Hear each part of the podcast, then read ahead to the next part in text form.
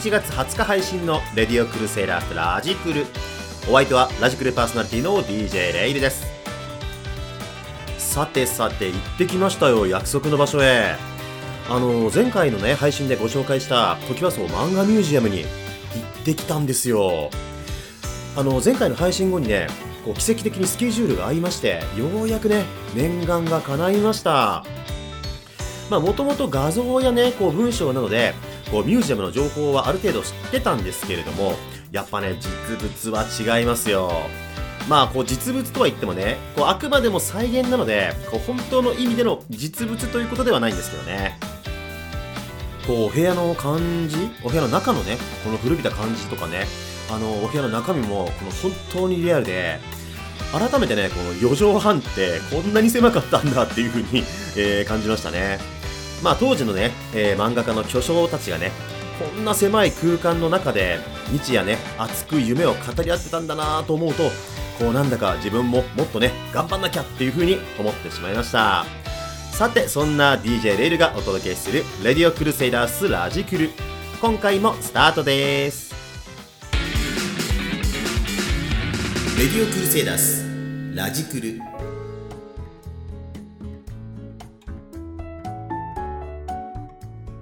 さて、ここからは私 DJ レルが最近感じていることや気になっているものをご紹介するラジクルトピックスのコーナーです。えー、今回取り上げる話題は、えー、競馬の話題です、えー、競馬と聞いて、なんだ自分にとって全然興味のない話じゃん。なんていう風に、え再生停止ボタンを押さないでください。えなぜなら、このコーナーを聞いているあなたは、間違いなく歴史の証人になります。競馬に全然興味がない方でもぜひとも注目していただきたいレースがあるんです。さてそのレースとは来たる今月11月29日の日曜日東京競馬場にて開催される第40回ジャパンカップです。さてこのジャパンカップ国際競争に指定されており世界中の強豪馬と日本のトップホースがガチンコ対決する競馬の祭典。毎年名勝負が繰り広げられておりますが今年2020年のジャパンカップは歴史的な日を迎えることとなりそうです。なんといっても注目は今年の男馬ボバのクラシック三冠レースを無敗で制したコントレイル。そして同じく今年の女馬牝馬のクラシック三冠レースをこれまた無敗で制したデアリングタクト。この無敗の男馬女馬の三冠馬同士の直接対決が実現するということです。これがどれだけすごいことかというとそもそもまずこのボバ、牝馬それぞれの三冠馬というのが日本の近代競馬約100年の歴史においてボバの中ではたったの8頭牝馬もたったの6頭しかおらずえー、そんな中でもですね無敗で三冠を達成した馬に至ってはボバが3頭。牝馬は今年の三冠馬デアリングタクトただ1頭だけなんですね。つまりこれだけ長い日本競馬の歴史の中で無敗の三冠馬というのはたったの4頭しか存在しないということになります。そして今年2020年は日本の競馬史における数々の奇跡が起こりました。それはまず同一年つまり同じ年にボバ、牝馬ともに無敗の三冠馬が誕生したという奇跡です。えー、無敗の三冠馬が誕生するということだけでも非常に難しいことなんですがボバ、牝馬ともにというのはもちろん史上初の出来事です。まあこれだけでもとてつもなくすごいことではありますが今年のジャパンカップではその無敗の三冠を達成したばかりのコントレイルとデアリングタクトが直接対決するというドリームマッチが実現します。これね、あのー、今までドリームマッチと言われてきた豪華メンバーがたくさん集まってきた名勝負っていうのはいくつも行われてきたんですけれども、えー、今回のドリームマッチはちょっとね、桁が違いますよね。えー、正直言ってしまえば、えー、約約100年のね、こう歴史の中で初めてのケースなので、うんちょっと少し乱暴な表現にはなるかもしれませんが、100年に一度見られるか見られないかのレースということなんです。そして今回のドリームマッチの主役はこの三冠馬2頭だけではありません。2018年の牝馬三冠を制したアーモンドアイもこのジャパンカップに参戦することが決定しました。つまり今回のジャパンカップは三冠馬が同時に3頭も出走することとなりこれももちろん日本競馬史上初めてのことです。そしてこのアーモンドアイ実は先日行われた第162回秋の天皇賞を制してこれまた日本競馬史上初となる芝のコースで行われる G1 競争8勝目を記録しました。まあとにかく今年2020年は日本の競馬において史上初の出来事がいくつも重なったとても奇跡的な年となったのです。そんな歴史的名馬アーモンドアイはこのジャパンカップを最後に引退することが発表されておりこれがラストランとなります。まさに三冠馬から三冠馬へのたすきをつなぐかのように。こんな奇跡のようなレースをリアルタイムで見られるのはもしかすると自分の人生の中でたった一度だけかもしれません。今年2020年11月29日のジャパンカップ。きっと我々は歴史の証人になることでしょう。あそうそう。馬券の購入は20歳になってからですよ。以上ラジクルトピックスでした。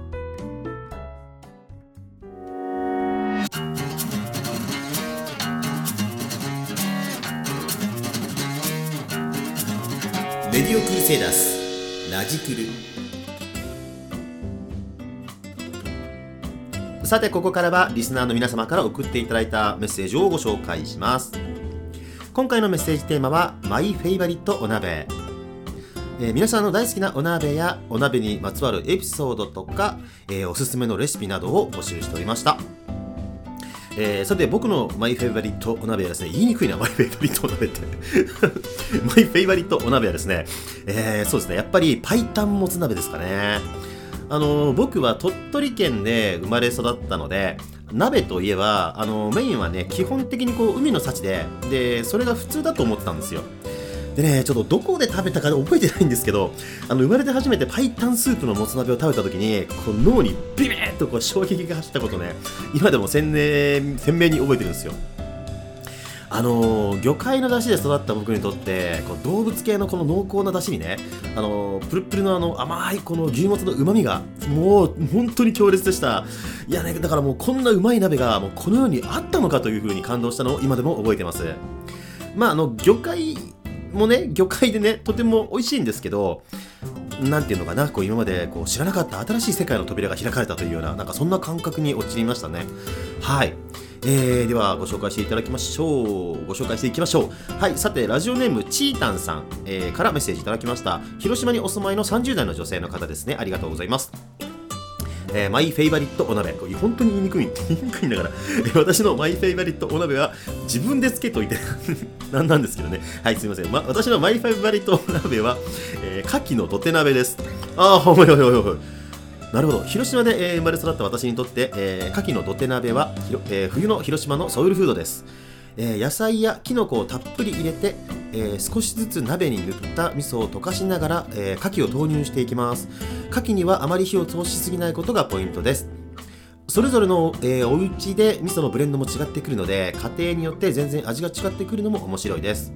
締めは牡蠣と野菜のうまみが溶け込んだだしで煮込んだうどんがたまりません。そのおかげで冬場は体重計に、えー、怖くて乗れません。かっこ笑い。ちなみに学生時代に広島県外に住んでたことがありましたが、えー、スーパーに売ってる牡蠣の小ささに驚きました。へえやっぱり土タ鍋するなら、えー、地元の牡蠣が一番ですね。というふうにメッセージいただきました。ありがとうございます。土手鍋だ。いいですね。あの僕ね実は土手鍋って食べたことないんですけどこの鍋にの縁にねこう味噌を塗るわけじゃないですか。これってこう火にかけると焦げないんですかね。まあまあ直火にね当たってるわけじゃないから大丈夫か。大丈夫ですよね。当たり前ですよね。何言ってんですかね。はいはいはい。えっとはあでもねそれにしても牡蠣の大きさって売ってるとこでそんな違うもんなんですね。まあそんなに頻繁にね牡蠣食べるわけでもないしあのそもそもそんなにこう地元のね広島のものってそこまで見たことないんで同じ中国地方ではあるんですけどね。まあやっぱり違うんでしょうねきっとねやっぱり。まあ僕で言うとカニとかですかね。うん。はいありがとうございます。さて続いてのメッセージです。えーとね、これラジオネーム等々はね書かれてないようなんですけど、えー、千葉県にお住まいの方で文面から見るにおそらく女性の方なんじゃないかなというふうには思います。はい、えー、メッセージありがとうございます。えーと、お鍋の具の話ではないですがエバラからコラーゲン鍋の素というお鍋の出汁が売っていて味もまろやかで優しく美味しいので以前はよく買ってお鍋を作っていましたが最近はそのコラーゲン鍋の素お店で見かけない気がしています。えー、中には出汁をたっぷり含んだコラーゲンの塊がプルンプルンと入っていますそれを食べてお肌の調子が出たかどうかは定かじゃないですがどなたかえ、コラーゲン鍋の素ならあそこに売ってるよとか知っている方がいたらぜひ教えてくださいとメッセージいただきました。ありがとうございます。えー、っと、これ、お住まいの近くで売ってるお店を見かけないということなんですけども、えー、ちょっと思ったのがですね、まあそのそこまで気に入ってらっしゃってでどうしてもまたこの鍋の素を食べてみたいということであればちょっとね割高になるかもしれないんですがあの通販でお取り寄せっていうのが一番手っ取り早いんじゃないかなと思ってでちょっと僕あのネットで調べてみたんですよ。でそしたらいくつかヒットはしたんですけど全てね現在お取り扱いしておりませんっていう風になったんですよね。えーと、なのでこれおそらくこの商品は生産終了になってしまったんじゃないかなっていう風な感じがします。まあもちろん確かな情報ではない可能性もありますのでもし何かご存知の方いらっしゃいましたらぜひ、えー、情報をお待ちしておりますさて、レディオクルセイダースラジクルでは皆様からのメッセージを大募集しております。えーと、次回のメッセージテーマなんですけれども、そろそろね、年末も日に日に迫ってきておりまして、で、年末の風物詩の一つに、新語・流行語大賞というのがありまして、えー、まさしく今年1年のね、世相を表した数々の流行語がここに集結して、えー、1年を振り返ることができます。たったの1年とはいえ、あれ？この言葉って今年流行ったんだっけ？あれなんかもっと前に流行ったんじゃなかったっけ？っていう風に思ったりして、え、まあ時代の流れはね、すげえ早いなっていう風に感じますけどね。ということで次回のメッセージテーマは私の中の流行語大賞。世間一般で流行っている流行語ではなくて、えー、自分だけもしくは今年自分の周りだけで流行った流行語を募集します。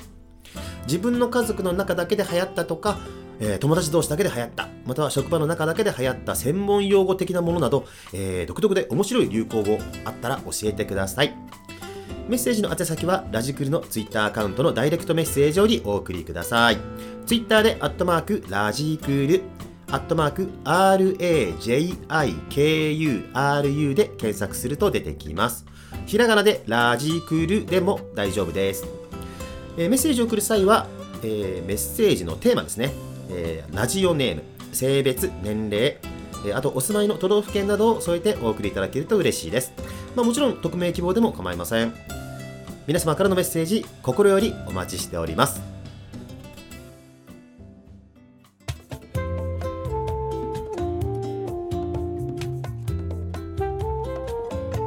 レディオクルセイダースラジクル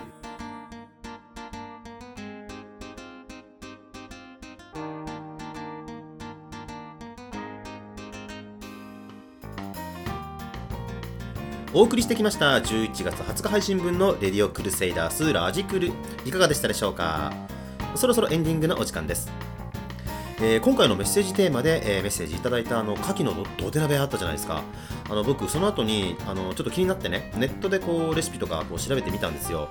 でそしたらたまたまこの本場広島で愛されてるお味噌の名前が出てきて増屋味噌っていうあの広島の会社なんですけどねでその会社の CM を動画で見たらあの子供の頃のね記憶がねこう一気に蘇ってきたんですよでこの CM の中であのすごい特徴的なフレーズがあってあの CM の最後にお母さん間違えんさんな、マスヤ味噌よっていう子供の女の子が訴えかけるフレーズがあるんですけど、あの、これ、子供の頃に、あの、テレビでめっちゃ聞いてたんですよ。なんかね、もうすごいこう懐かしくなって、こう意味もなくあの何回もリピート再生しちゃいました。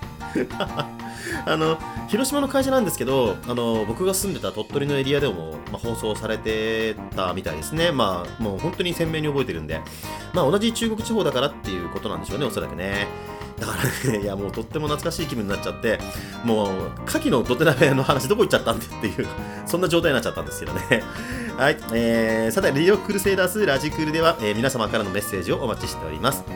えー私 DJ レイルへの質問や、えー聞いてほしいことなどテーマメッセージ以外のお便りも自由に送っていただいて構いません宛先はラジクルの Twitter アカウントのダイレクトメッセージからお送りくださいアカウントへのフォローも大歓迎ですアットマークラジクルーで検索してください。アットマーク RAJIKURU で、えー検索してください。ひらがなでラジクルーでも出てきます。えー YouTube でお聞きの方は、この番組を面白いと思っていただければ、ぜひチャンネル登録と高評価をお願いします。えーそれでは最後までお聞きいただき、本当にありがとうございました。えー次回は11月30日の配信です。それではまた次回の配信でお耳にかかりましょう。お相手はラジクルパーソナリティの DJ レイルでした。バイバーイ。